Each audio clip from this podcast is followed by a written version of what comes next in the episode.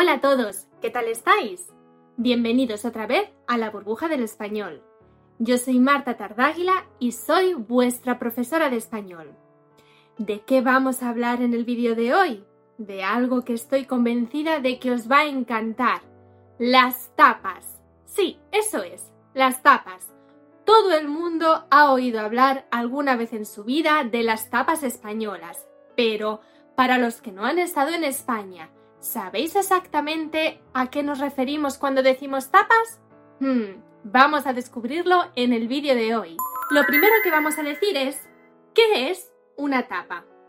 Según el diccionario de la Real Academia Española, una tapa es una pequeña porción de comida que se sirve acompañada de una bebida normalmente un vaso de vino, una caña, un jerez. Y cuando decimos que a los españoles nos gusta mucho ir de tapas, ¿a qué nos referimos? Bueno, pues ir de tapas en realidad es una costumbre española. Se trata de ir de bar en bar bebiendo y comiendo un poquito cosas diferentes, más bien picando. La comida de las tapas cambia un montón no solo por la variedad que existe, sino porque también cambia de región a región. Así que una tapa en realidad puede ser casi cualquier cosa. Es algo que solemos hacer entre amigos y lo podemos hacer por la mañana, a la hora del almuerzo, para la comida, merienda cena, cena, normalmente de pie en la barra del bar o sentados. Y cuando la tapa nos gusta mucho, solemos pedir raciones de esa tapa, es decir, una porción un poquito más abundante. Bueno, ¿alguna vez habéis estado en un bar de tapas en España? Son muy, muy comunes y muy concurridos, siempre llenos de gente. El servicio es muy rápido porque la comida es muy rápida. Además, hay una costumbre algo peculiar. En este tipo de bares se suelen tirar las servilletas y los palillos al suelo. Es una costumbre, por eso se dice que cuanto más sucio esté el suelo del bar, mejor es el bar. Ahora que hemos hablado un poquito de en qué consiste ir de tapas, vamos a hablar de la historia de las tapas. ¿Sabéis cuál es la historia de las tapas? No se sabe con certeza el origen de las tapas, pero al parecer nacieron en Andalucía en el siglo XIX. Hay quien opina que surgieron ante la necesidad de los dueños de los bares de prevenir las borracheras de los clientes. Es decir, se dieron cuenta de que si servían la bebida con un poquito de comida, las personas se emborrachaban menos. También hay quien dice que empezaron a servir tapas al ver que la comida salada daba más ganas de beber, así que cuanto más comían, más querían beber. Hay otra teoría muy interesante. Esta teoría afirma que las tapas nacieron ante la necesidad de cubrir el vaso con una porción de comida, por ejemplo, una loncha de jamón, para evitar que cayeran en él moscas o insectos varios. Se empezó poniendo una loncha de jamón y poquito a poco esa loncha se convirtió en pequeñas porciones de comida. Esta costumbre se difundió por todo el país y rápidamente se convirtió en una costumbre social española. Y ahora vamos a ver, ¿cómo es una tapa? Bueno, hemos dicho que los ingredientes pueden ser infinitos, dependen de la variedad de los alimentos en España y sobre todo de los alimentos típicos de cada región.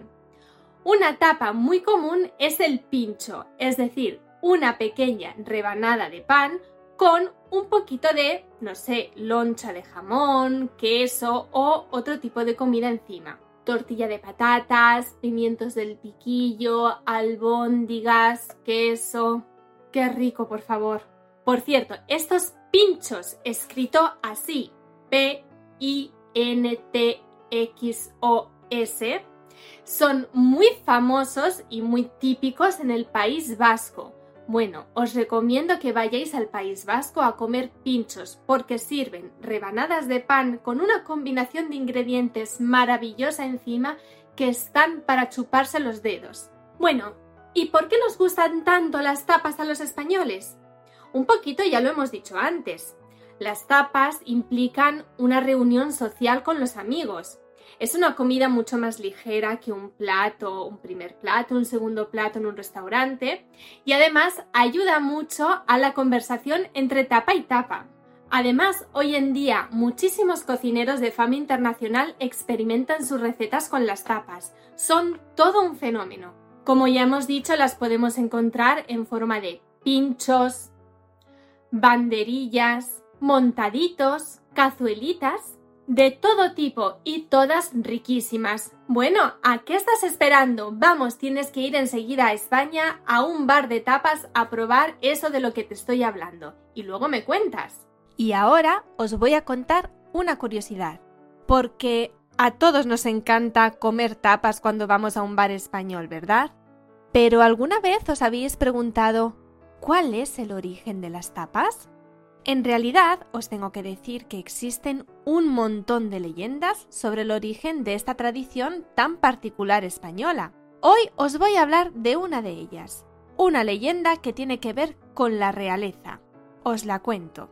Es una de las leyendas más conocidas que nos remonta al siglo XIII. Ya veis qué antiguas son las tapas. Y tiene a Alfonso X el Sabio como protagonista. Pues parece ser que para recuperarse de una enfermedad, su médico le prescribió beber vino. Alfonso X el Sabio lo tomaba acompañado de pequeños bocados para evitar que los efectos del alcohol mm, hicieran estragos. Y le gustó tanto la idea que, tras restablecerse, ordenó que en los mesones de Castilla se sirviese el vino con un bocado sólido que llevarse al estómago. Ya veis, este podría ser uno de los orígenes de las tapas, ¿Vosotros qué pensáis? ¿Conocéis otras leyendas sobre el origen de las tapas? Si las conocéis, contádmela en los comentarios, aunque yo creo que esta, la verdad, podría ser bastante real. Uf, me ha entrado un hambre, creo que me voy a ir a comer. Me voy a preparar, no sé, algo típico español. Por ejemplo, una tortilla de patatas.